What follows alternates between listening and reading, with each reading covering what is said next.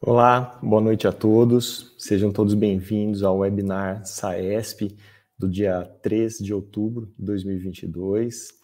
Ah, é um prazer estar aqui com vocês. Nosso webinar de hoje, responsabilidade do Núcleo de Apoio ao Ensino, né, sobre os cuidados do Dr. Vicente Garcia.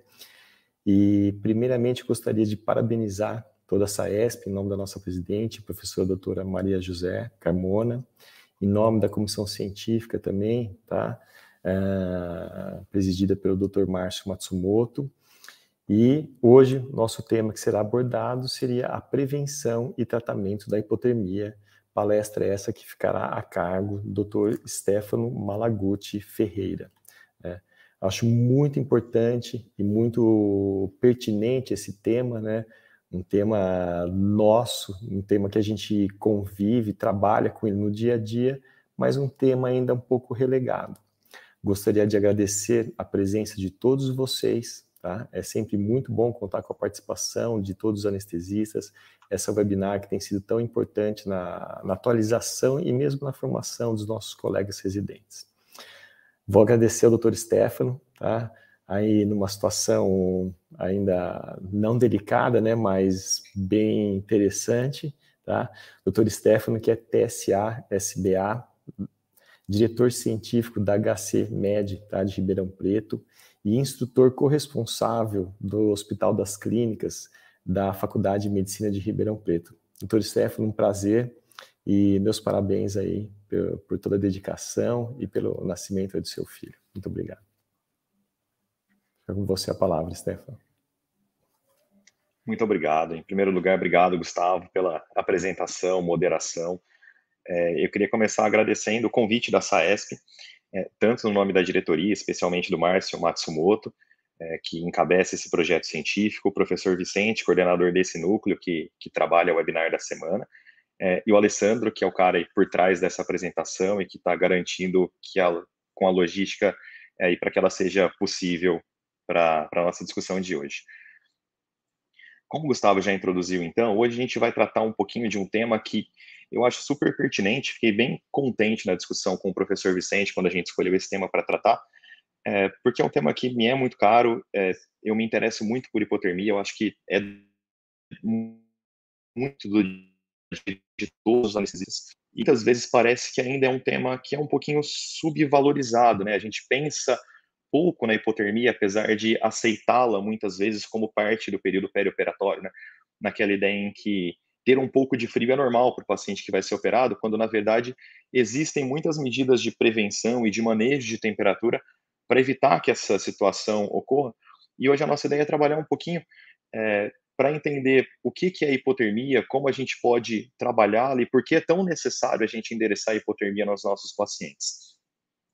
Esse é o nosso escopo, essa é a nossa missão para a discussão dos próximos minutos. A gente vai falar um pouquinho da definição de hipotermia, as consequências é, que a hipotermia pode ter no paciente cirúrgico, como que ocorre a hipotermia, por que, que ela vem, como ela se instala, quais são os grupos de risco que a gente tem que ficar mais atento a ela, é, como aferir a temperatura, como medir, porque é, o único jeito de saber e cuidar é conhecendo, né?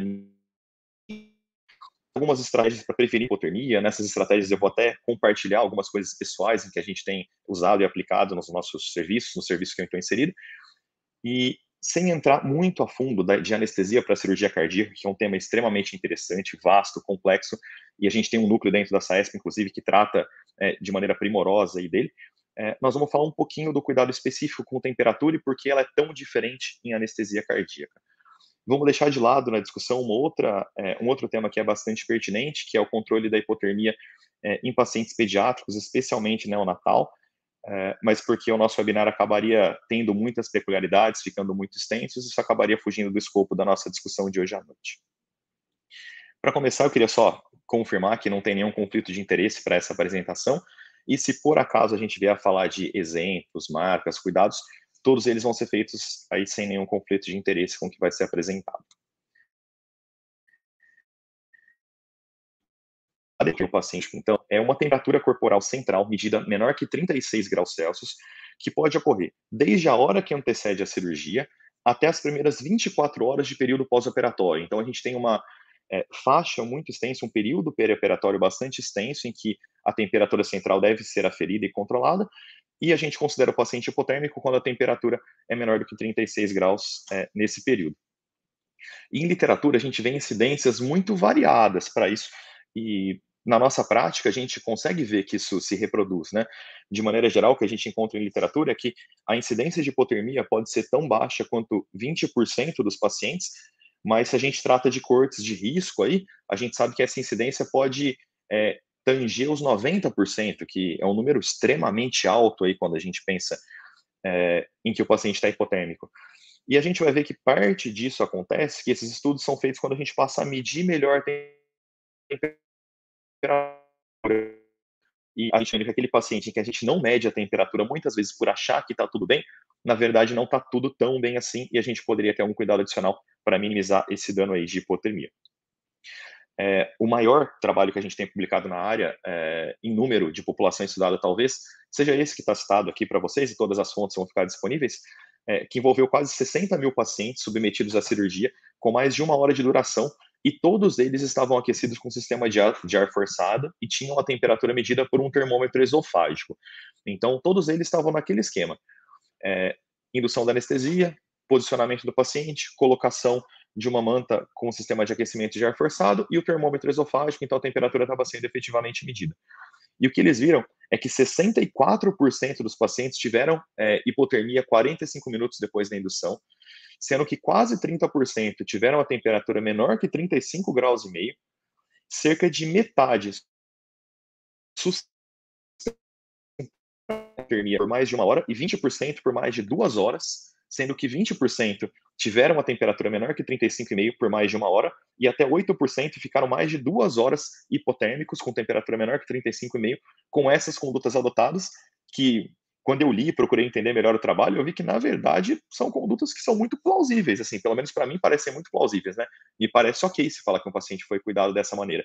E mesmo assim, o que foi visto é que essas medidas são ineficazes para tratar hipotermia ou para prevenir hipotermia na maior parte da população estudada. É, e como consequência, então, é, o que vem com essa hipotermia? É, a gente sabe que a hipotermia moderada, que seria uma hipotermia até 35 graus aí, resulta em maior perda sanguínea intraoperatória, com maior necessidade de transfusão de, de hemocomponente, uma maior taxa de infecção de sítio cirúrgico, com um risco relativo importante, em um aumento de até três vezes nas taxas de infecção de sítio cirúrgico, prejuízos de cicatrização assim impacta em um maior de úlcera de pressão nos pacientes hipotérmicos. É, um dado bem relevante é que a gente tem um maior risco de evento cardíaco no paciente hipotérmico, e quando o paciente está hipotérmico e tem um evento cardiovascular, o risco dele morrer é 2,2 vezes maior do que se ele não tivesse hipotérmico. Então, além do fato do paciente ter um evento cardiovascular ser maior, o evento de ele morrer por evento cardiovascular é, aumenta em 2,2 vezes, né, em mais de duas vezes. É, de, falando em, em, farmacologia aí, a gente tem uma duração prolongada de anestésicos com aumento de duração de bloqueio neuromuscular, do bloqueador neuromuscular, um aumento da concentração plasmática de propofol, uma redução é, percentual aí relativa da CAN, que é maior à medida que o paciente fica mais hipotérmico, é, um tempo maior de recuperação, um tempo maior de permanência na RPA e, de maneira global, um maior tempo de internação hospitalar. É, isso também impacta na satisfação do paciente, pelo relato tanto de desconforto fritas que são muito confortáveis para os pacientes no pós-operatório. É, e lembrando que quando a gente fala do tremor, além dele ser desconfortável e prejudicar a experiência do paciente, é, o paciente que treme, né, que tem tremor, chega a aumentar a, o consumo de oxigênio dele em 200 a 600%. Então a gente pode pensar que um aumento tão é, abrupto e tão importante assim é, do consumo de oxigênio pelo corpo pode não ser tolerado, especialmente para uma população de alto risco, que não tem uma reserva miocárdica suficiente para atender essa demanda tão aumentada assim. É, e a gente lembra, não é o tema do nosso webinar, né, que provavelmente as maiores causas de isquemia perioperatórias estão relacionadas à hipotensão e a desbalanço oferta-consumo. Né, e a gente está falando de um aumento muito importante de 200 a 600 vezes no consumo de oxigênio nesse período. Não vou entrar em detalhes mais específicos, mas a gente sabe que a hipotermia afeta vários segmentos do corpo, né, vários sistemas corporais. Alguns a gente já tratou, que são mas, de novo, é, as alterações passam pelo sistema imune, pelo sistema é, endócrino e metabólico, é, pelo sistema cardiovascular e por alterações na coagulação, além de todas aquelas alterações farmacocinéticas e, e farmacodinâmicas que a gente comentou. Quando a gente tem um paciente anestesiado, então, por que, que ele fica hipotérmico no final das contas, hora bolas, né? Porque o paciente que chega para nós ainda acordado, ele é capaz de, em a temperatura corporal caindo, a gente sabe que esse controle é feito predominantemente pelo hipotálamo, por aferências que vêm principalmente de pele subcutânea, é, e quando o paciente começa a ter essa temperatura, especialmente de pele é, e subcutâneo diminuídas, a gente também tem sensores centrais, né, mas é, a, o começo é pela periferia, a gente começa a fazer vasoconstrição, a gente começa a ter comportamentos ambientais que nos protejam da temperatura, né? A gente faz vasoconstrição, a gente pede um casaco, a gente se aproxima de um local quente, termogênese que não envolve tremor, que está envolvida com gordura marrom, é, e depois a gente passa por um processo de tremores efetivos, fasciculação muscular e processo ativo de produção de calor. Quando o paciente está anestesiado, né, e o contrário também é verdadeiro, né, para o paciente que vai ficando hipertérmico, né, a gente é, tem a capacidade de suar, de, de novo, de ter medidas socioambientais, tirar a camiseta, ligar o ar-condicionado, abrir uma janela, é, suar e fazer vasodilatação. No paciente que está anestesiado, todas essas respostas corporais se afastam um pouquinho, de modo que o paciente se torna menos capaz de manter a temperatura naquela zona estreita que a gente considera ideal. Então, a vasoconstrição, que antes começava perto de 36,2, 36,3 graus, passa a acontecer abaixo de 35 graus. É isso que a gente mostra nessa imagem. E são duas fontes porque ela aparece em dois trabalhos, em duas fontes que são as duas muito interessantes, né, de um jeito bem igual. É, então a gente perde um pouquinho a capacidade de fazer vasoconstrição, de produzir termogênese a partir da gordura marrom sem que haja tremor, e a gente perde muito mais a possibilidade de gerar tremor, especialmente quando a gente fala no paciente anestesiado e curarizado, porque esse não vai ter a possibilidade de tremer de forma alguma, né? E esses tremores vão aparecer depois só na RPA quando o paciente recupera essa capacidade e já está bastante hipotérmico. A hipotermia acontece no paciente anestesiado por um padrão trifásico. Então, são três momentos, três tipos de perda de temperatura, que são três é, pontos progressivos, né? três fases progressivas. E a gente sabe que essas fases não são exatamente iguais para todos os pacientes ou para todas as técnicas anestésicas.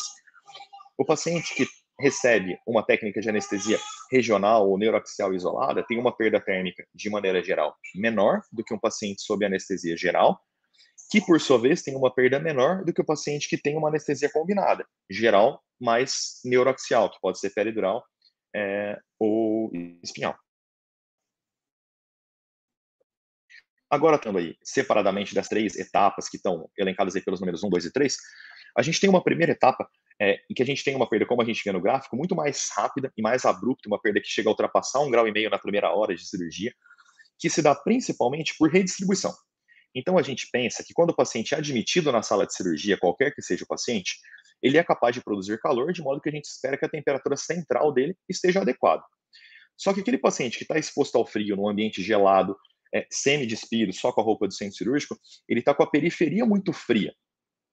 E quando a gente leva o paciente para a sala, induz vasodilatação e redistribuição é, desse, da temperatura dele por todos os compartimentos corporais, e quando a gente fala de temperatura são principalmente dois, é, a gente vê que a tendência é que tudo isso se iguale. Então a gente vai pegar aquela quantidade de sangue que estava gelado na periferia e vai fazer ela se misturar com o sangue quente que estava no componente central do paciente. Como resultado disso, a gente tem então um equilíbrio térmico que vai fazer com que o paciente tenha uma queda rápida de temperatura até que esses compartimentos tendem a se equilibrar. Quando a gente tem um paciente que, ao contrário disso, nós vamos voltar a frisar que talvez esse seja o maior pulo do gato da nossa discussão de hoje. É, ele não tem a periferia fria, ele entrou com o centro quente, mas com a periferia também aquecida, mãozinhas quentes, pele quente, e esse paciente é anestesiado, a gente vai pegar o quente central com um morno para quente periférico. E, de maneira geral, no fim das contas, a gente vai ter um paciente que vai manter a temperatura adequada quando essas duas temperaturas se equilibrarem na primeira hora de procedimento. Quando a gente vai para a segunda etapa, a gente percebe uma perda menos importante, mas contínua de temperatura, que vai acontecer por cinco mecanismos, sendo que dois se parecem muito. Nós vamos descrever eles melhor agora. A perda principal é por radiação, que é uma perda que é proporcional ao gradiente de a temperatura da sala em que o paciente está exposto, a temperatura ambiente. Sendo que essa equação aí, é, a temperatura, o gradiente de temperatura está elevado à quarta potência. Então a gente acaba tendo uma valorização maior é, dessa diferença entre a temperatura central é, e a temperatura em que o paciente está inserido. A segunda maior perda é uma perda de, por convecção, que é uma perda que está relacionada ao arrasto do ar em torno do paciente dessa temperatura. E é proporcional é, à velocidade e à exposição com que o paciente tem é, ao ar da sala cirúrgica e corresponde a cerca de 30% da perda.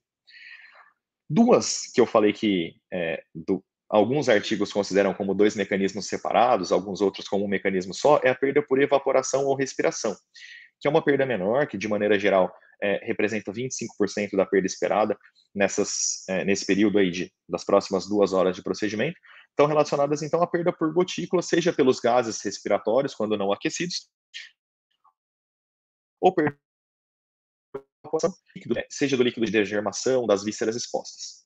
E a gente tem uma perda bem pequena por condução, que é uma perda por contato direto do paciente com as superfícies a que ele está é, diretamente em contato. Panos gelados, é, mesa cirúrgica, e, e, é uma perda proporcionalmente menor. Numa terceira etapa, e após cerca de três horas de procedimento, é, esse paciente já perdeu quase tudo de temperatura que ele poderia perder. E ele consegue atingir um grau de vasoconstrição máxima dentro do cenário em que ele está anestesiado. É, nesse momento, a perda de calor acaba sendo menor e é compensada pelo metabolismo que está bastante reduzido no paciente anestesiado. Então, a gente acaba atingindo uma, é, um momento de estabilidade térmica ruim, em que a temperatura fique estabilizada quando o paciente está muito hipotérmico, que é o que a gente vê nos nossos pacientes que não estão adequadamente, que a gente não consegue usar dispositivos de aquecimento, né? Chega uma hora que eles param de esfriar. Eles de esfriar em uma temperatura que é inadequada para o que a gente espera no cuidado com o paciente. Quem são os pacientes em que a gente precisa é, pensar mais e cuidar mais do risco aí, aqueles estão, no sentido de caripêmicos? Pacientes graves, de maneira geral, com estado físico é, na classificação da ASA de 3 a 5, sendo que quanto maior a classificação, quanto maior o risco é, do paciente, também é maior a, o risco de ele ficar hipotérmico. Como a gente falou, quando a anestesia é combinada, geral e regional, ou geral e neuroaxial, esse paciente tem uma perda é, de temperatura substancialmente maior, especialmente nas primeiras horas. É, cirurgia de porte intermediário ou grande, é, a gente sabe que quanto maior o risco cardiovascular do paciente, maior o risco dele ficar hipotérmico e maior o risco de a hipotermia causar uma complicação grave nesse paciente. É, extremos de idade, sendo que a gente sabe claramente, tem dados para falar que a população pediátrica tem um risco aumentado de hipotermia, é, quando a gente fala de idosos, as evidências ainda são inconclusivas, mas aparentemente risco de ficarem bem. Pacientes muito magros, especialmente os de menor que 25, têm um risco maior para hipotermia. A gente sabe que nesse caso a obesidade acaba sendo um fator protetor, os pacientes obesos têm um risco menor para perda térmica intraoperatória. A duração do procedimento, quanto mais longo, maior o risco de hipotermia, a área exposta do paciente e a temperatura ambiente, de novo, por aquele mecanismo de radiação e convecção que a gente falou, que correspondem à maior parte da perda na segunda fase. Como que a gente vai medir a temperatura corporal, então, já que o primeiro passo para tratar é, ativamente a, a, hipotermia é conhecer a temperatura do paciente, né? Idealmente, a gente vai tentar fazer medidas de temperatura central, que podem ser feitas aí nos dispositivos que a gente tem mais de rotina, pelo menos na, no cenário em que eu mesmo estou inserido, é, termômetros de esôfago distal e nasofaringe, são os que a gente mais usa, pelo menos aqui em Ribeirão Preto. É, a gente tem outras alternativas, sendo que o padrão ouro é a medida do sangue central através de um catéter de artéria pulmonar. A gente pode fazer medidas na membrana timpânica, que acabam sendo é, medida pouco invasiva, imitente, que pode ser feita nos pacientes aí não anestesiados e que não estão com termômetro em nasofaringe ou esofágicos colocados. É, a temperatura da bexiga é uma temperatura questionável. Alguns autores consideram que com um fluxo sanguíneo adequado, com fluxo, desculpa, urinário adequado, a bexiga é, reflete a temperatura central, e outros consideram que a temperatura da, da bexiga é uma temperatura intermediária e mais próxima da temperatura retal do que a temperatura do sangue em si. A temperatura sublingual, e a gente pode medir a temperatura de maneira não invasiva, especialmente na, na região frontal, por um, um mecanismo que chama Zero Heat Flux. Esse eu fiz questão de tratar, porque talvez ele seja menos é, conhecido, esteja menos é, envolvida na nossa prática por ser uma tecnologia que, apesar de não ser tão nova, ainda é nova para nós, ainda está chegando para a gente como uma possibilidade de uso. É, aqui no cenário que eu estou inserido de novo, a gente chegou a fazer alguns usos de maneira muito interessante, mas a gente ainda não conseguiu aplicar na nossa prática diária, principalmente financeiras ainda de é, adequar essa temperatura ao nosso contexto de trabalho, tá? Mas especialmente, já falando por aqui, né, para pacientes de risco mais alto, talvez ele seja um caminho muito adequado e o, a gente acabe conseguindo justificar o uso desse tipo de dispositivo. Ele é aplicado à pele de maneira não invasiva, ele é um adesivo é, redondinho, é, que a gente cola principalmente na região frontal ou temporal, aqui do lado do, do rosto do paciente, e o mecanismo de funcionamento dele é criar um isolamento térmico perfeito em torno de uma zona central, é, que é feita nesse esquema, aí eu coloquei aqui para mostrar melhor, com dois termômetros, um isolante entre os dois. É, e ao fazer esse isolamento térmico perfeito e controlar a temperatura do dispositivo, a gente vai fazer um túnel térmico, em que a temperatura da pele vai ser igual à temperatura central na região em que está abaixo desse túnel. O que a gente vê com esse dispositivo é que, quando comparado à artéria pulmonar, é, ele apresenta variações, sim, que podem é, gerar em torno de um grau, quase para mais ou para menos, é, de maneira contínua. Então, de maneira geral, o gradiente de mudanças e as oscilações ao longo do tempo ainda continuam sendo relevantes e bastante interessantes de serem medidas. É, e o que a gente tem de conclusão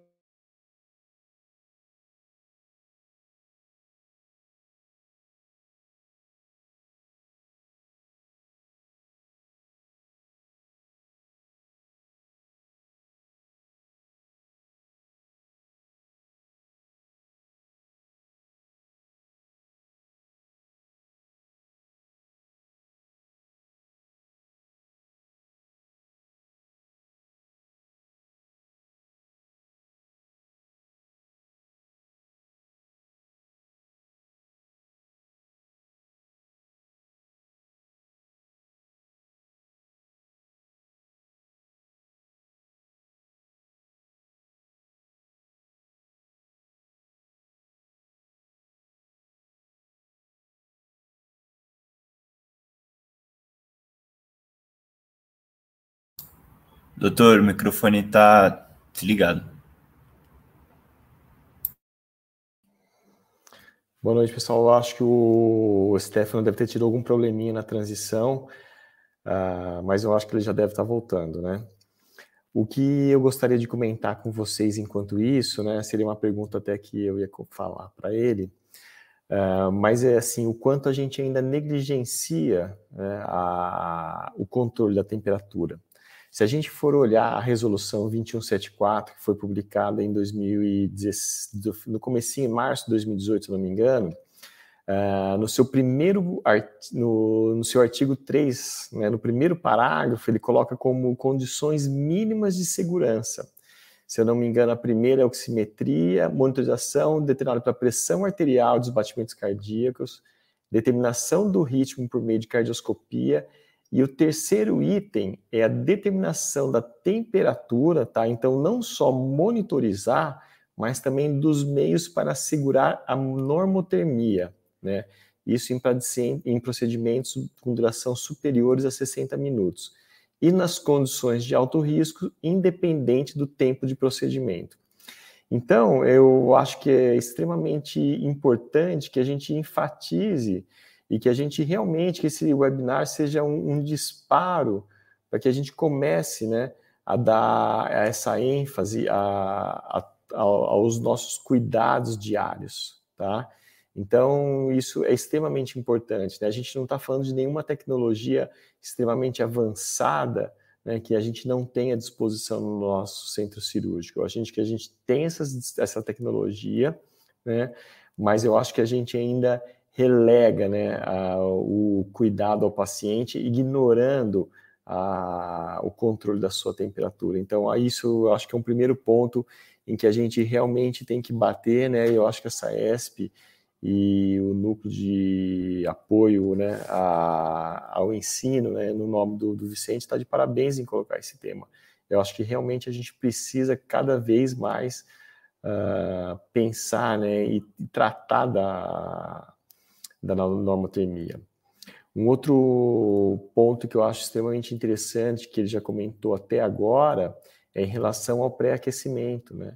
Hoje os guidelines, tanto o, o europeu, né, o guideline especificamente também o alemão, ele coloca a questão do pré-aquecimento, né? E esse pré-aquecimento ele pode ser feito realizado no quarto da paciente enquanto ela espera essa transferência para o centro cirúrgico, na sala de recuperação enquanto essa paciente não é levada a, especificamente à sala de cirurgia, ela pode ser feita na sala de cirurgia enquanto é realizada a monitorização, o time-out, né? Então, todos esses tempos são tempos em que a gente pode realmente lançar mão desse pré-aquecimento. E esse pré-aquecimento não é um pré-aquecimento tão demorado assim, né? 10 minutos, os trabalhos, os guidelines mostram já que 10 minutos já é o suficiente para que a gente tenha uma eficácia nesse controle, né? E isso vai fazer uma diferença muito grande uh, no intraoperatório e no pós-operatório. Outro ponto interessante, que também foi comentado já pelo Stefano, é a porcentagem de pacientes que permanecem hipotérmicos muito tempo depois da cirurgia. Né? Então, aquele primeiro trabalho publicado uh, pelo aquele grupo chinês, uh, então ele era bem claro, onde ele mostrava toda essa, essa permanência do paciente hipotérmico. Né? Então, a gente tem que relembrar mais uma vez dos cuidados. Né? Então, no pré-operatório, no intraoperatório, mas também no pós-operatório e todas as suas consequências que a gente tem. Por enquanto, alguém queria colocar algum comentário, alguém gostaria de acrescentar alguma coisa que eu pudesse falar aqui no chat para vocês? Alguns participantes?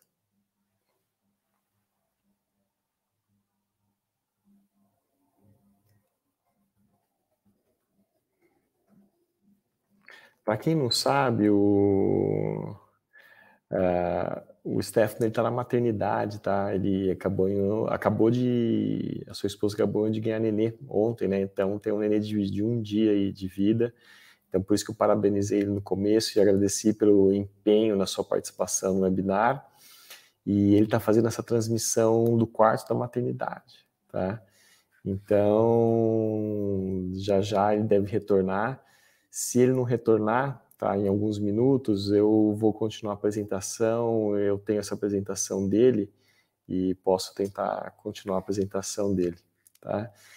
Enquanto isso, vou, vou pedir para o Alessandro colocar uma tela de descanso e aí de dois, três minutos, enquanto eu baixo essa apresentação, tento mais um contato, senão retomo a partir do ponto onde ele parou. Deixa eu só ver que apareceram dois comentários do Fábio Toledo. Como eu realizaria o aquecimento pré-operatório antes da sala de cirurgia? Aumentando a temperatura do ar-condicionado ou vestindo mais o paciente? Fábio, os guidelines mostram que esse pré-aquecimento ele deve ser realizado com aquecimento de ar forçado, tá? Então seriam os aquecimentos ativos. Uh, apenas aquecer o nosso paciente ou realizar a sua cobertura com cobertores extra, isso a gente não consegue realizar um aquecimento ativo, porque esse aquecimento ativo, esse pré-aquecimento, o ideal seria que a gente conseguisse com aquecedores que atingissem temperaturas superior à nossa temperatura corporal. Então, numa regulagem em torno de 38, 39 graus, para que a gente conseguisse efetivamente aquecer essa temperatura, as extremidades do paciente, né? Então, principalmente os membros, evitando então que naquela primeira fase de redistribuição a gente tivesse uma redistribuição tão grande, onde a nossa temperatura né, central do nosso core ela diminuísse tanto para que pudesse chegar num equilíbrio com a periferia. Então, o ideal seria que a gente utilizasse esses nossos dispositivos que todo centro cirúrgico tem, que fazem esse calor forçado, sempre uma temperatura de 1 a 2 graus acima da nossa temperatura corporal. O Vicente também pergunta aqui: quanto tempo você imagina que seja a taxa de uso de tecnologias para prevenção da hipotermia entre os anestesistas? Uh, Vicente, essa, para quem assistiu uh, o último congresso europeu, uh, teve uma, uma mesa né, de discussão sobre hipotermia. E essa questão foi levantada, né? E lá a gente vê que eles existem uma preocupação maior em relação à hipotermia com a publicação dos guidelines desde 2014, 2015 e último acho que foi 2017. Né? Então a gente consegue um controle da temperatura lá, né, segundo eles, acima de 60%. Eu acho que se a gente realizasse essa enquete aqui, né, isso talvez seja uma até um questionário para que a gente possa passar via SAESP para os nossos sócios em relação ao uso do controle da temperatura, eu, eu acho que talvez não erraria se colocasse que menos de 20% dos nossos colegas efetivamente controlam a temperatura uh, na sua prática diária, nas indicações ali que são preconizadas pela resolução 2174. Né? Eu não sei da rotina de vocês, mas eu vejo que mesmo com a disponibilidade dos sensores esofágicos, uh, nasofaríngeos, a gente ainda tem uma disponibilidade, um, um uso muito pequeno uh, dos nossos colegas, né? Então eu tenho certeza que uh, 20% aí, se eu tivesse isso acima disso, entre 20% e 40%, eu já ficaria extremamente satisfeito se a gente conseguisse atingir esse grau de, de, de uso.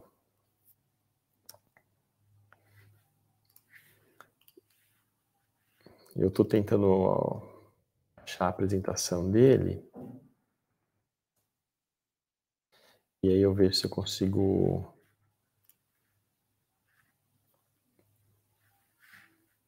levar isso para vocês.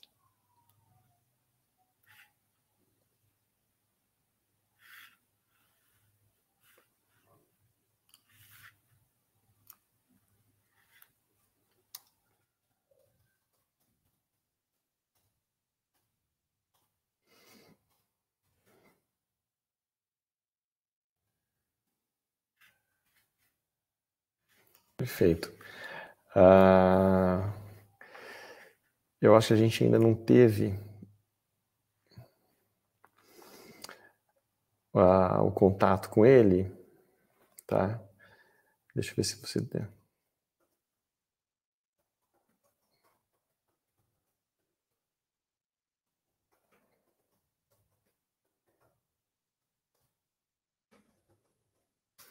enviando uma, uma mensagem para ele, senão eu mesmo termino a apresentação. Peço desculpas a todos, né? A tecnologia nem sempre ajuda a gente, né? Doutor Tsurra, é, vamos fazer um intervalinho de dois, três minutos. Eu estou em contato aqui com o doutor Stefano. Talvez ele consiga voltar, vamos ver. Tá ok. Pode ser? Então. Pode ser, então. Vou colocar a telinha aqui, então. Tá legal. Pessoal, a gente vai entrar no intervalo de dois minutos, tá? Só para tentar restabelecer essa conexão. Se não conseguir restabelecer, eu já estou com a aula pronta. Uh, eu retomo a aula dele a partir do slide onde parou, tá ok? Dois minutinhos só. Obrigado pela paciência de todos.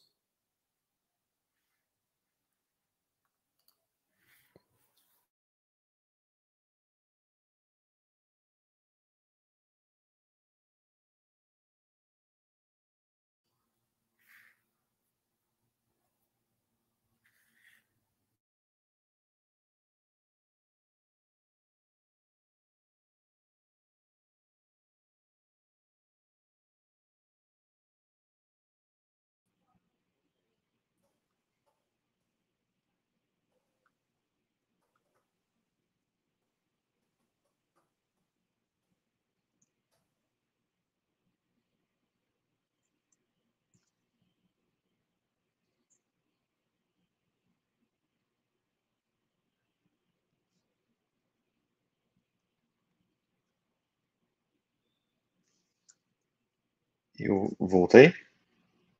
Voltou, doutor, tudo certo. É joia. Eu até mandei mensagem no grupo que a gente criou agora. É, desculpa, pessoal, perdão.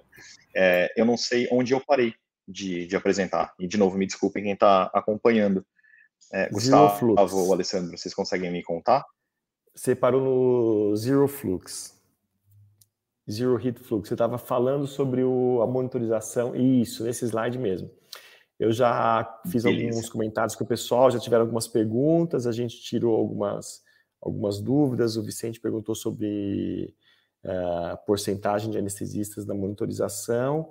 E o Fábio perguntou sobre como realizar o aquecimento, o pré-aquecimento. Então, eu falei do calor forçado. Tá ótimo, que a gente vai falar tá já já do pré-aquecimento, inclusive. Isso. Pessoal, Beleza. obrigado. eu estou com o WhatsApp aberto aqui no nosso grupo. Então, qualquer coisa me avisem por aí, para eu não, não, ir longe a gente Perfeito. não ter esse intervalo. Desculpa mais uma vez. Hum.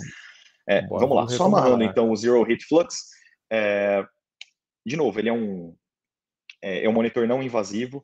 E o, o, meio de ele funcionar, e como ele é um pouco diferente, é por isso que ele foi tratado aqui, né? É, ele cria, através de um isolamento térmico idealmente perfeito, um túnel, que um túnel térmico aí, em que esse dispositivo, composto por dois termômetros, um isolante entre eles, vai fazer com que a temperatura da pele reflita a temperatura central naquela região aferida. A gente usa ele na região frontal ou na região frontotemporal aqui.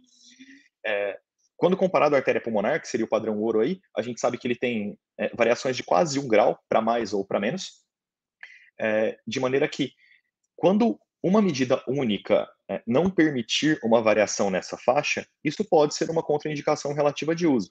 Mas a gente sabe que, de maneira geral, e como a gente usa esse tipo de aferição para uma medida contínua aí, a gente acaba tendo as variações de maneira muito fidedignas, isso acaba contribuindo bastante para a nossa monitorização. É, outra, é, outro benefício, né, outra coisa muito relevante desse método é que a gente consegue usá-lo de maneira não invasiva, sem que o paciente tenha um catéter na nasofaringe ou no seu esôfago. Então, dá para a gente instalar o, o medidor num período pré-operatório, ainda na enfermaria, e a gente pode continuar usando é, esse, essa medida aí por todo o período de admissão no centro cirúrgico, medidas intraoperatórias, encaminhamento para RPA e devolução do paciente para a unidade de internação de novo. De modo que quando a gente olha toda essa curva térmica, é, ela nos ajuda muito até para a gente identificar qual que é o ponto do nosso cuidado que está mais frágil, onde o paciente está tendo perda térmica, e tratar efetivamente esse período de maneira mais eficaz e vigorosa. É, então, até usar como amostragem em alguns pacientes para ter esse tipo de diagnóstico, é, parece ser algo que possa gerar muito valor para o serviço. É, então, por essa, esse dispositivo ser tão pouco invasivo, de novo, até comentei com o Gustavo mais cedo, né? É, a, economicamente, ele ainda é pouco viável no nosso meio, mas para pacientes bem selecionados, eu acho que ele ainda consegue trazer informações muito relevantes para esse cuidado, principalmente olhando ele de maneira perioperatória e não só no intraoperatório, quando a gente está mais próximo do paciente. Falando aí de estratégia de prevenção, é, é fundamental que a gente integre, integre o cuidado, né? Então, trate do paciente no período intra é, operatório, mas também antes de ser admitido na sala de cirurgia e depois de encaminhar o paciente para recuperação dentro do quarto. E a gente só consegue fazer isso se a gente tiver uma equipe multidisciplinar coesa, que conheça os nossos protocolos, a importância de tratar a, a hipotermia do paciente e fazer com que o paciente e o acompanhante sejam parte ativa desse processo de manter a normotermia. E por que, que eu falo isso? É, quando a gente fala de paciente acompanhante, é fundamental que eles conheçam de maneira básica é, por que é importante manter o paciente normotérmico, os riscos associados à hipotermia, é, para encorajar eles a se manterem aquecidos durante a internação. É, faz parte disso, por exemplo, no paciente que está internado e que vai ser submetido à cirurgia às 7 horas da manhã do dia seguinte, ser orientado a não manter o ar-condicionado em 17 graus durante a noite inteira, porque esse paciente vai ter uma periferia muito gelada na manhã do dia seguinte é, a gente precisa orientar o paciente a notificar a enfermagem, avisar quando ele tiver desconforto térmico, é, para pedir coberta, para ser ativamente aquecido, é, e cuidar especialmente dos pacientes que não são capazes de fazer isso. Crianças e adultos ou idosos que, por quaisquer motivos, sejam cognitivos, neurológicos, síndrome demencial, não consigam falar que eles estão com frio. Né? Para esses pacientes, a gente tem que ter um cuidado especial e mais próximo em termos de monitorização. Os profissionais de saúde da nossa equipe multidisciplinar têm que ser treinados a conhecer um pouquinho de hipotermia, saber por que é importante manter o paciente é, normotérmico, para eles realmente se sentirem mais parte do cuidado e serem treinados para usar o dispositivo certo, no momento certo, para a gente ter um controle fidedigno de temperatura.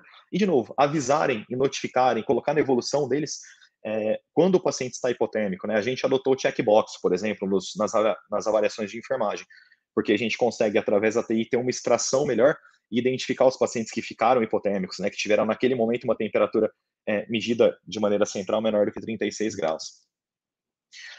Na parte de pré-operatório, né, a gente começa com o que a gente discutiu hoje, né, de avaliação de risco aí dos pacientes é, para saber quais são aqueles que estão em grupos de risco para hipotermia e já levantar uma bandeirinha para a gente, que eles mais próximo.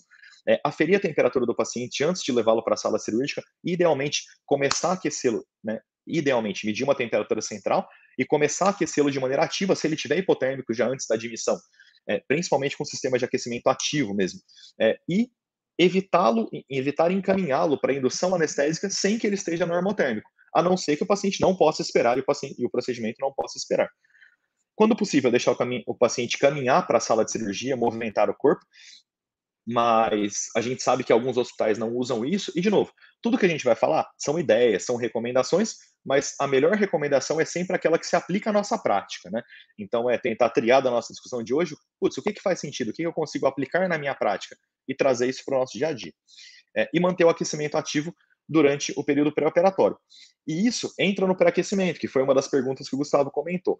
Pré-aquecimento talvez seja o principal pulo do gato da nossa discussão de hoje. Se fosse para escolher uma coisa só de medida do que a gente vai trabalhar, eu escolheria pré-aquecimento.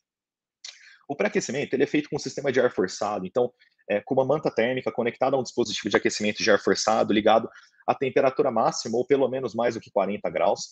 E ele pode ser feito em qualquer área do hospital. E a gente sabe que ele já é ativo se ele é feito por um mínimo de 10 minutos, que é um tempo relativamente curto. Se a gente for pensar bem, é, mesmo nos nossos centros de giro mais rápido, entre o paciente ser admitido na sala de cirurgia, ser posicionado na mesa cirúrgica, é, a gente fazer as confirmações, né, o timeout, é, a, o checklist de cirurgia segura, funcionar uma veia, pré-oxigenar o paciente e efetivamente começar a indução anestésica, a gente tem 10 minutos em que a gente consiga deixar o paciente com a maior parte do corpo coberta por uma manta térmica e sendo ativamente aquecido. E esse gráfico aqui mostra para a gente o quão importante é o pré-aquecimento. Né? É, comparando duas curvas, e a vermelha aqui fala dos pacientes que foram pré-aquecidos, a gente vê que especialmente aquela perda na primeira hora por redistribuição foi significativamente menor nos pacientes que foram pré-aquecidos. Isso fez uma diferença até mais de três horas de período é, intra e pós-operatório. Uh, por um tempo pequeno, com um esforço pequeno, que pode ser treinado para que a equipe nos ajude a fazer, dando resultados assim tão importantes. É, isso acontece por quê? Por que, que o pré-aquecimento é tão bom? Porque a gente falou que aquela primeira fase de perda é a principal, que acontece por redistribuição. E o pré-aquecimento vai evitar que a periferia, a pele, é, principalmente das extremidades, esteja tão gelada. E quando o paciente é induzido e o paciente tem a redistribuição e a equalização da temperatura nos dois compartimentos térmicos dele, é, a gente não vai ter uma queda tão importante porque a gente vai pegar, como eu falei, o centro mais quente e a, e a periferia de morna para quentinha. E quando a gente coloca tudo isso junto, a gente tem um paciente que teve uma perda, mas que é uma perda que ou mantém normotérmico, mantém ele acima de 36 graus. E se a gente consegue mantê-lo acima de 36 graus nessa fase de indução e mantém ele aquecido durante o procedimento, a gente já caminhou a passos muito largos para ter um sucesso de controle térmico desse paciente no período perioperatório todo, né? Ou pelo menos no período intraoperatório e nas primeiras horas de pós-operatório. Em relação ao intraoperatório, Primeira coisa que a gente precisa medir, se a gente não mede, a gente não conhece. Não conhecendo, a gente fica sujeito a deixar o paciente hipotérmico, a não saber que está errando, o que é algo muito problemático. Né? É, a gente precisa reportar quando o paciente é admitido é, na sala cirúrgica com temperatura menor que 35 graus e tentar sinalizar de novo, né, tentar gerar dados para a gente conhecer os nossos pacientes e o nosso serviço quando o paciente tem hipotermia intraoperatória. Enquanto o paciente está exposto é, Idealmente, manter a temperatura da sala maior do que 21 graus. 21 graus não é uma temperatura muito alta, porque a gente sabe que temperaturas altas e desconforto térmico pode prejudicar a cognição, pode prejudicar o trabalho do cirurgião e o trabalho do anestesista que está em sala. É, mas uma temperatura de 21 graus não é uma temperatura alta que vai ser mantida enquanto o paciente estiver mais exposto no começo e no final do procedimento. E quando ele estiver menos exposto, já coberto e sendo ativamente aquecido, aí sim a gente pode derrubar a temperatura da sala e deixar a equipe toda mais confortável. Né? A gente consegue se permitir isso. É, o paciente deve ficar adequadamente coberta, minimamente exposto. Se ele vai fazer uma cirurgia de joelho, por exemplo, ele não precisa ficar com a barriga exposta, com o tórax exposto. Ele tem que ficar é, com a maior parte da superfície coberta o tempo todo, né? É, independente do procedimento a que ele vai ser submetido. Fluidos ou hemocomponentes aquecidos a mais de 37 graus é uma medida interessante, principalmente para infusões muito rápidas ou muito volumosas, quando a gente vai passar muito volume ou a gente vai fazer um bolo de fluido. É, essa não é uma medida de aquecimento ativo, a gente não vai usar o fluido aquecido para esquentar o paciente, mas a gente vai fazer com que o paciente é, não tenha uma perda de temperatura que foi causada pela infusão de um soro gelado ou de um hemocomponente gelado.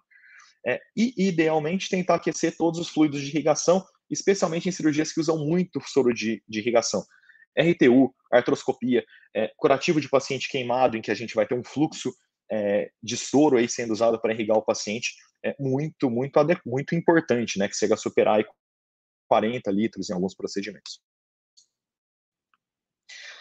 Continuando aí para o intraoperatório, né, utilizar sistema de aquecimento ativo, como eu falei, é, em cirurgias mais longas, aí, de duração superior a 90 minutos, ou mais curtas no paciente que tem um risco alto para ficar hipotérmico. É, e para escolher dispositivos aí, é, a gente sabe que o colchão térmico, na verdade, aquele que fica embaixo do paciente, é o menos eficiente deles. Né? Então, se a gente puder é, escolher um dispositivo, a gente sabe que a, o aquecimento com ar forçado é, é melhor do que eles. E quando a gente olha esse gráfico aqui, a gente vê que é, sistemas condutivos aqui, que eu nunca tive disponível na minha prática, né, mas são sistemas que usam é, um dispositivo de impedância e que forma um, um, colchão que fica, um colchão, desculpa, uma manta que fica aquecida é, sobre o paciente, é, ou o aquecimento com ar forçado, é melhor do que os colchões de água circulante que ficam abaixo do paciente. Né? A gente vê que em diferentes cenários é, eles têm diferenças que são relevantes aí para recuperar a perda do paciente para mantê-lo aquecido no intraoperatório. No pós-operatório, de novo, a primeira é ter a temperatura como um sinal vital de fato e medi-la, reportá-la. É, aqui, é, de novo, acho que eu comentei isso, né? não sei se foi na hora que eu tinha caído ou não agora, mas a gente adotou um sistema de checkbox no sistema de enfermagem para que a TI possa extrair esse dado e entregar para nós. Então, é, ao invés de anotar com o número a temperatura do paciente, é, o, o membro da equipe marca ali qual a faixa de temperatura que o paciente se encontrava, e a gente consegue extrair esse dado e saber quantos dos pacientes estão hipotérmicos é, e até tentar melhorar o dado, né? Foi de manhã, foi de tarde, de qual cirurgião, de qual anestesista. Uh, ele tem que ser mantido confortavelmente aquecido na enfermaria, manter uma medida de temperatura, quando não é possível manter contínua, pelo menos fazer é, medidas intermitentes aí. É, e se ele tiver hipotermia em qualquer momento, seja na recuperação, seja na enfermaria, ele precisa ser ativamente aquecido. A gente precisa perder um pouco daquela cultura de que, ah, não, tá frio mesmo porque o senhor, o senhor operou. É, o centro cirúrgico é um lugar gelado, fica frio mesmo, a gente vai atrás de, de melhorar, de, de começar, é, ou tem um pouquinho de paciência que isso vai melhorar. A gente precisa ser muito ativo no cuidado com a temperatura é, e tentar tirar da gente esse conforto aí de que tá, é isso mesmo e tá tudo bem, né? É, não é para ser isso mesmo e não está tudo bem. A gente consegue manejar, prevenir e remediar de um jeito muito mais efetivo a temperatura. Aqui é uma listinha para a turma que gosta de dar print, etc., mas que são condutas que a gente já comentou aí nos períodos pré, intra e pós-operatório aí, uh, ah, para ter, primeiro, um acesso melhor à temperatura e fazer um controle térmico mais efetivo. Fechando a parte de estratégia, é, a temperatura é, central intraoperatória é um parâmetro vital a gente precisa monitorizar isso no período operatório, especialmente em grupos de risco em cirurgias longas. É, é uma discussão que a gente já teve no nosso serviço que, pô, Stefano, beleza, quando a gente fala que a gente vai usar principalmente dispositivos de termômetro nasofaríngeo esofágico, é muito fácil lembrar de colocar e usá-lo no paciente sob anestesia geral, e a gente tem que lembrar mesmo, é, mas mesmo num paciente que tem anestesia regional só, um paciente de risco, uma cirurgia prolongada, é, mesmo com esses dispositivos, o que eu queria passar de, de, recado é que é muito possível medir temperatura, né? Por exemplo, um paciente que tá, fez uma raquisedação, mas que é uma sedação moderada ou profunda, e o paciente tolera, por exemplo, uma Guedel, ele também tolera um, um termômetro nasofaríngeo é, sem ter qualquer reflexo é, resultado disso aí, né? Então, é bem possível que a gente consiga adequar um dispositivo à nossa prática, mesmo sem ter dispositivos mais caros ou mais novos imediatamente, e a gente consiga ainda assim dar um, um controle e uma monitorização térmica mais adequada para os pacientes que a gente anestesia.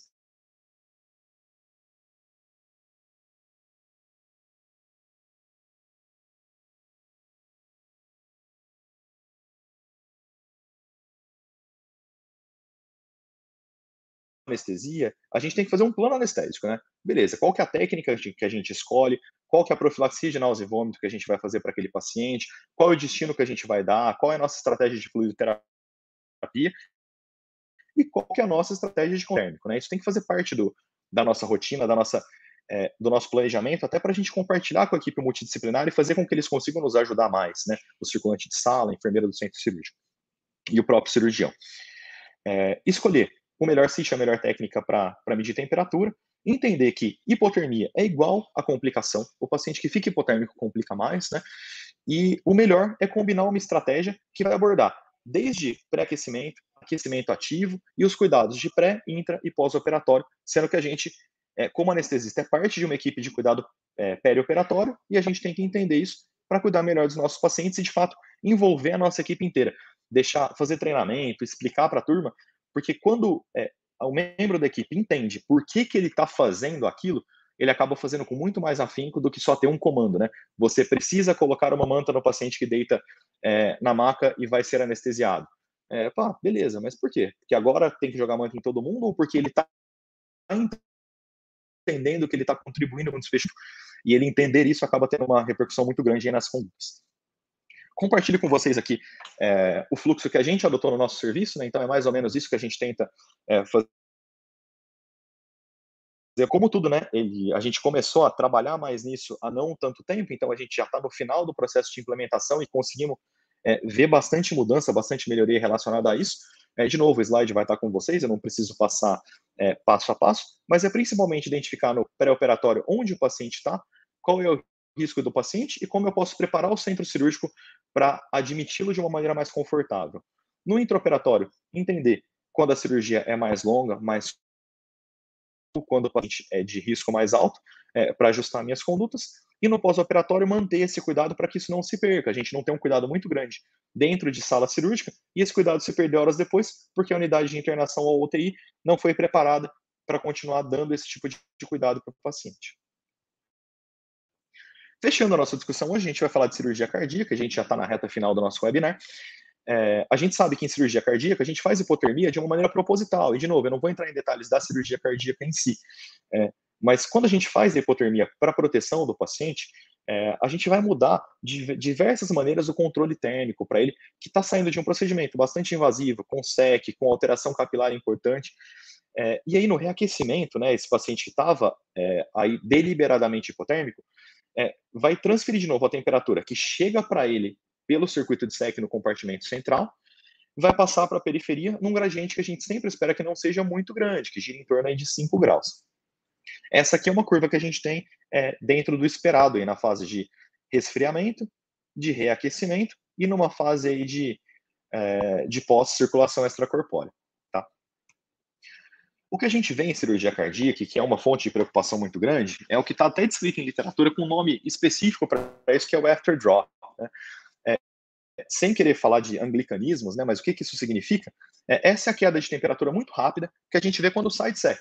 Isso, para quem faz anestesia para cirurgia cardíaca, volta e meia incomoda muito, né? Fala, pô, eu saí há 15 minutos atrás com 36,5 de temperatura, esse é um paciente aórtico, com risco grande de sangramento, reoperação, e agora, 15 minutos depois, eu estou com 35,2 de temperatura. Não é possível, né? Esse colchão não está funcionando, o que que, é, o que que deu errado, né? Por que, que eu não consegui colaborar e eu tenho um fator a menos que eu não vou conseguir resgatar para manejar principalmente sangramento, metabolismo e farmacologia? É, o afterdrop tende a ser principalmente o resultado de um aquecimento que é inefetivo dos tecidos periféricos. E a gente tem aquele mesmo mecanismo que apareceu lá na indução anestésica. A gente tem um paciente que tem o centro muito quente e a periferia muito fria. Depois de um tempo em que esses compartimentos térmicos se igualam, a temperatura tende a regredir à média, e aí é, a temperatura resultante disso é baixa e insuficiente, menor do que 36 graus. Tá? É, ele é mais evidente quando a gente tem hipotermia profunda, e tem algumas estratégias que a gente pode fazer para melhorar, para evitar que isso aconteça. Principalmente, fazer um aquecimento mais lento, com um fluxo de bomba um pouquinho mais alto, é, avaliando de novo o benefício do reaquecimento prolongado e os riscos de uma SEC mais longa. Então, de fato, trabalhar com o cirurgião cardíaco, com o perfusionista, o reaquecimento como uma fase do procedimento que também tem que ser planejada e não feita é, a esmo de uma hora para outra. É, eventualmente usar vasodilatadores durante o reaquecimento, é, principalmente quando o paciente está em hipotermia profunda, para fazer com que essa temperatura colocada aí pelo circuito de extracorpórea chegue de maneira mais efetiva nos tecidos periféricos e a gente tem uma diferença de temperatura menor no final do reaquecimento. Usar aquecedor de ar, de ar forçado ou nos membros inferiores ou de maneira é, em torno do paciente, aonde o paciente puder ser coberto. E a gente sabe que tem algumas medidas que são menos eficazes, como é, aquecimento e umidificação dos gases inspirados e o colchão de água quente por baixo do paciente como estratégia única de manutenção da temperatura. Esse artigo traz até recomendações de classe 1 ou de classe 2A, todas elas vocês vão ver que tem um nível de evidência que não é muito alto, uh, mas que basicamente fala disso, que a gente pode usar a temperatura é, da linha arterial para inferir a temperatura cerebral e a temperatura, a temperatura periférica. O gradiente térmico entre as linhas arterial e venosa não pode exceder 10 graus, ele não pode ficar muito grande. A gente tem que evitar um aquecimento muito rápido ou com temperaturas muito altas na linha arterial para evitar hipertermia cerebral. É, a nasofaringe e a artéria é, pulmonar são locais razoáveis para medir é, temperatura na saída de SEC, então é, nasofaringe é uma possibilidade, esôfago distal é, também pode ser uma possibilidade. A gente sabe que, eventualmente, em cirurgias de tórax ou de abdômen superior, a profundidade com diafragma pode ser um viés. É, e, de novo, trabalhar bastante bem esse gradiente térmico aí entre as linhas arteriais e venosas. E a gente não tem uma evidência de temperatura ideal para sair de tipo, ah, beleza, Stefano, você falou que 3,5 estava bom, mas ele logo saiu é, e ele ficou frio. Então, que temperatura que a gente precisa atingir para sair de SEC com segurança? A gente não tem esse dado, até porque parece principalmente que a temperatura central não é a chave aí, mas a chave é sim é, o gradiente de temperatura entre central e periférico e garantir que a periferia não está tão gelada quando para que o equilíbrio de temperaturas não nos desfavoreça é, quando a gente chegar nele. De novo, esse aqui também é um fluxo que a gente ajustou com as principais equipes de cirurgia cardíaca que a gente trabalha, é, para tentar, de novo, não deixar a sala tão gelada na fase de reaquecimento, tentar manter o paciente um pouco mais aquecido, a manta efetiva, é, trabalhar muito com o cirurgião como um parceiro nessa etapa, porque, especialmente para quem trabalha com cirurgia cardíaca, sabe que a gente tem que trabalhar muito alinhado, né? não adianta a gente trabalhar com resistência, com condutos diferentes, porque isso é prejudicial para o paciente. É, o perfusionista, fazer um reaquecimento lento de preferência, sem esquentar muito a linha arterial, tentar manter a temperatura alta, fluxo total por um tempo adequado para tentar que essa temperatura chegue aí é, nos tecidos periféricos. Eventualmente a gente ajuda com o vasodilatador nessa fase de reaquecimento é, quando o perfusionista está com fluxo alto ainda, né? E sempre que a gente vai usar fluidos, seja sobra de bomba, autotransfusão, hemocomponentes ou cristalóides em volumes mais altos na saída de SEC, o que não é muito raro, é, tentar é, manter eles ou passá-los aquecidos para que, de novo, não é uma estratégia de aquecimento ativo, mas para evitar que esse fluido seja o que vai fazer o paciente ficar gelado. Eu vou deixar aberto para perguntas, agradeço ao Gustavo que já discutiu algumas coisas e adiantou alguma das dúvidas, mas estou à disposição com vocês sempre. É, aqui está meu e-mail, inclusive. Gustavo começou o webinar falando que eu estava passando por um momento que não delicado, mas diferente. Não sei se vocês ouviram, mas é porque o Arthur acabou de chegar, ele está aqui comigo no quarto ainda, a gente ainda está na maternidade, é, e ele já está participando de uma discussão com vocês aí é, foi um prazer de novo, agradeço bastante.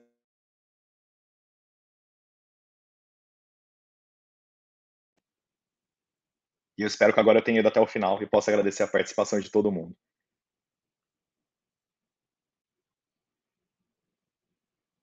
Um webinar muito bom, uma, extremamente esclarecedor e de uma importância enorme, como eu já tinha comentado aqui anteriormente. Né? A gente só tem a agradecer a você aí por, por participar com a gente aí nesse, nesse momento, né? um momento difícil, uh, cheio de surpresas aí, mas realmente você está de parabéns, uma apresentação extremamente clara né? e muito importante.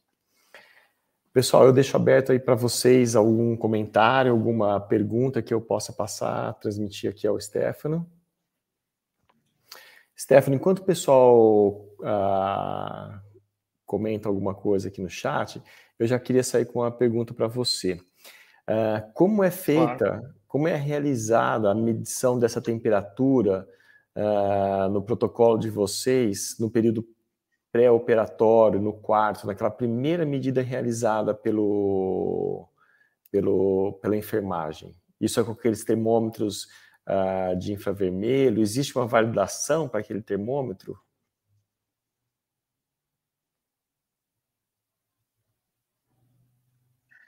É, a, a, gente sabe que acaba sendo um limitante, né, Gustavo? Ele aumentou tanto o uso dele nos anos de pandemia que a gente teve, né? Era uma tecnologia que a gente via pouco e passou a ver em todas as enfermarias, alas de internação, o termômetro infravermelho. Ele, a gente não tem, pelo menos eu não conheço, um dispositivo, uma validação para ele como é, uma temperatura que seja central.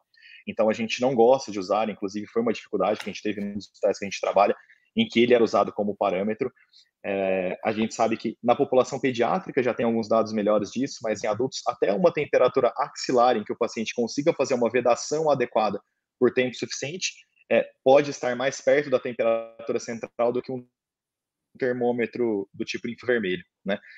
É, então a gente usa em alguns cenários, de novo, vou falar o que a gente usa na prática mesmo, né? O termômetro infravermelho, em alguns outros a temperatura sublingual ou axilar no, no termômetro externo mesmo. É, em uma das instituições a gente já fez cotação, inclusive, para ter o, o, termômetro timpânico, e aí a estratégia é que só os enfermeiros o manipulem, até por é, até que a gente tenha um treinamento dos técnicos, mas isso ainda não está funcionando. É, eu acho que vai ser um ganho importante. A gente vai começar com uso, inclusive, na sala de recuperação pós-anestésica, mas isso ainda não está em curso, tá? Passar até novidades. Entendi. O Fábio Toledo, ele pergunta se existe alguma temperatura limite para utilizar no colchão de água. É uma pergunta excelente, Fábio, essa, excelente mesmo. É, não, não tenho essa temperatura estabelecida. O que a gente sabe do colchão de água é que, de novo, como eu mostrei, ele é, infelizmente, muito inefetivo.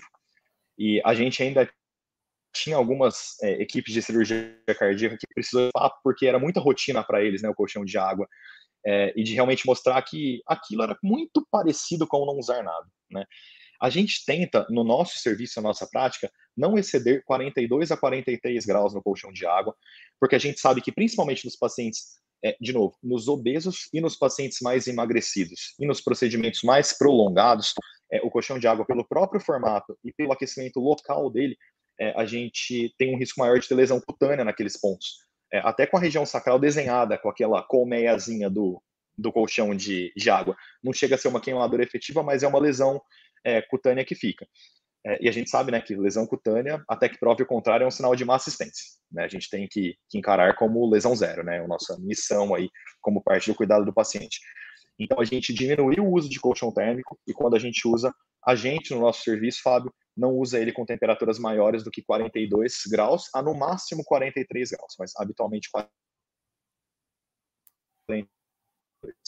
Sabe que a gente não mostra a temperatura por muito tempo, porque o risco de tanto lesão pelo formato, mas por temperatura ali naqueles pontos específicos é um pouquinho maior. Então tem que ficar ligado nisso.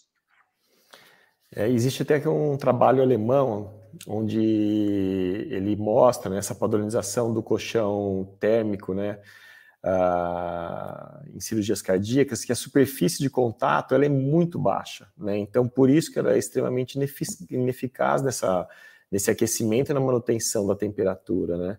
Além desse risco nesses pacientes quando... mais, mais obesos. Eu ia falar que, que quando a gente volta para aquela, para fisiopatologia da hipotermia mesmo, né? Entendendo o básico, quando a gente fala de colchão, a gente está atuando principalmente naquele mecanismo de perda por condução que a gente falou que ele é responsável por só 5% da perda.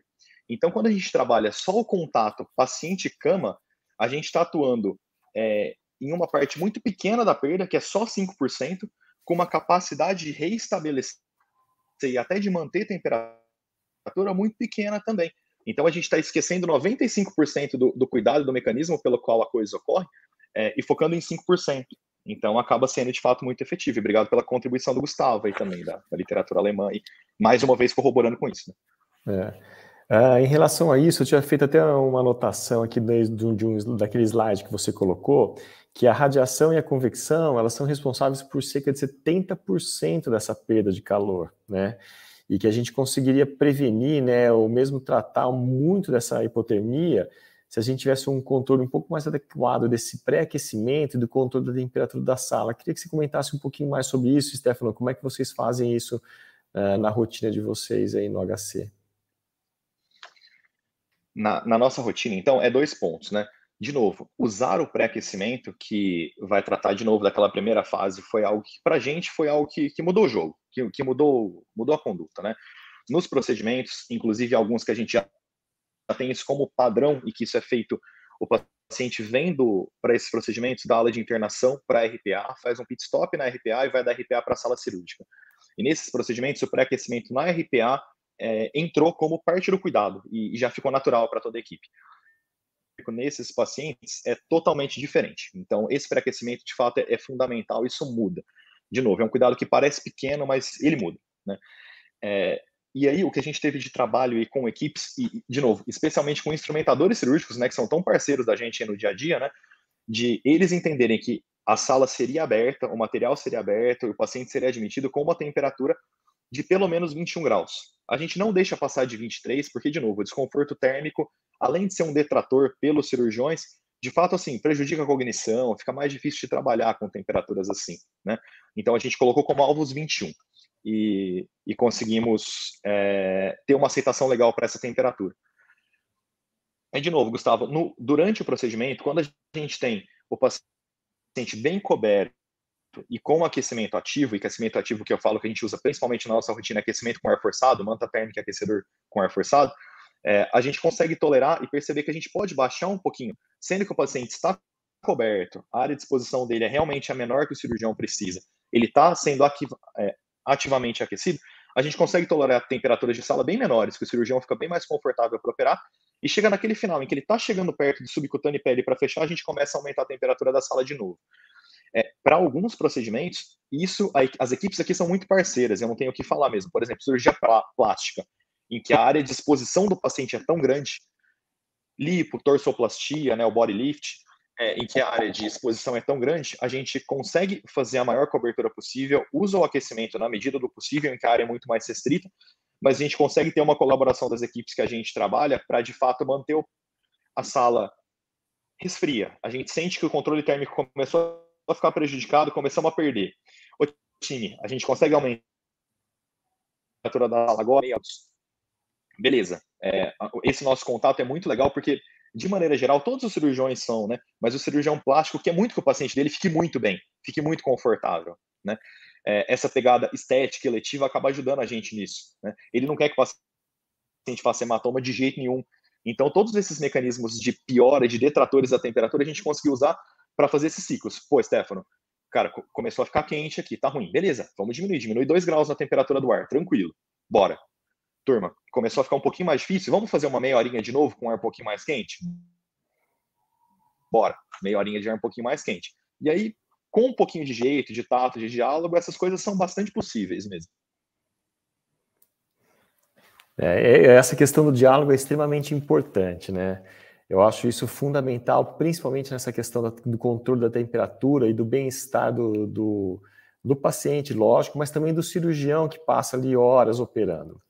Uh, eu acho que uma, uma da última coisa que eu gostaria de comentar com você antes de encerrar, né, a gente já tem um tempo aí prolongado do webinar, mas é em relação ao controle da temperatura e da infecção. Hoje a gente já sabe, isso está bem estabelecido, que temperaturas baixas são relacionadas a um aumento da taxa de infecção. E antigamente tinha essa crença, principalmente dos cirurgiões, onde eles falavam, não, temperatura mais alta, né? A temperatura da sala fica mais alta, tem a questão do suor, da transpiração, isso pode aumentar a taxa de infecção, e a gente sabe que isso não é verdade, né? Eu queria que você comentasse. O material um não pode, né? É isso, o material. Até a gente sentou muito para conversar, porque, de novo, é, orientação é o caminho para a comunicação, né? Então, para primeiro, antes de começar a fazer qualquer coisa, a gente tentou expor por que a gente ia fazer, como fazer e por que, que ser importante. E uma das primeiras dúvidas foi: não, mas meu material não pode ficar exposto a uma temperatura de 21 graus, porque material a 21 graus contamina. É, e aí foi do tipo: não, primeiro, ele não contamina, o risco de infecção do paciente é, é, que tá. E a gente usou esse dado que, que a gente trouxe aqui, né, de aumento de três vezes de infecção de sítio cirúrgico. É, então, o paciente hipotérmico infecta muito mais do que o material exposto a essa temperatura que é normal, além de a gente já ter dado suficiente literatura para saber que, de fato, essa temperatura de 21 graus é segura para o material estar exposto. O que não é recomendado é que o material esteja exposto por mais de duas a três horas em sala, de maneira geral. É, mas fora isso, não é essa temperatura que é uma temperatura aceitável que vai fazer com que esse tempo deva ser abreviado de qualquer maneira. É isso aí. E como você falou, né, tudo uma questão de trabalhar em equipe multidisciplinar, né? Então, o engajamento da, a, da equipe de enfermagem, trabalhar com o cirurgião, trabalhar com a, com a equipe de anestesia, onde todos percebam né, a importância das suas ações no, no desfecho final do paciente. Né? Lembrar que o desfecho não termina ali na sala de recuperação. Hoje a gente vê, mesmo pela hipotermia, que isso é muito mais longo. Né? Então, eu acho isso fundamental. Uh, o Stefano, como não tenho mais nenhuma dúvida, mais nenhuma pergunta aqui, nenhum comentário, tá? Eu gostaria realmente de agradecer muito a você pela sua participação, pela sua dedicação hoje ali. Uh, realmente a tua aula foi muito boa. Eu acho que isso é o, pode ser o início de um projeto que a gente tenha dentro da SAESP em tentar uh, estabelecer, né, ou mesmo um guideline, uma, uma, diretriz, né, isso eu acho que pode ser um começo muito interessante e realmente parabenizar a todos aí que estão envolvidos nesse projeto, ao nosso núcleo de educação, mais uma vez a SAESP, a diretoria científica e principalmente a todos aí que participaram com a gente nessa webinar. Né, Alessandro, meu muito obrigado aí pela tua assistência. Para todo mundo, desculpa a queda no meio do caminho, Agradeço demais, gente. Foi um prazer estar com vocês mesmo. Obrigado. Pessoal, muito obrigado a todos mais uma vez pela participação. Tenho certeza que foi extremamente produtivo, que serviu de aprendizado e atualização para todo mundo. Então, mais uma vez aqui, eu deixo meu muito obrigado, meus agradecimentos a todos, a, a SAESP, e uma boa noite, uma boa semana. Até a próxima webinar nossa. Gente, muito obrigado. Até semana que vem. Obrigado.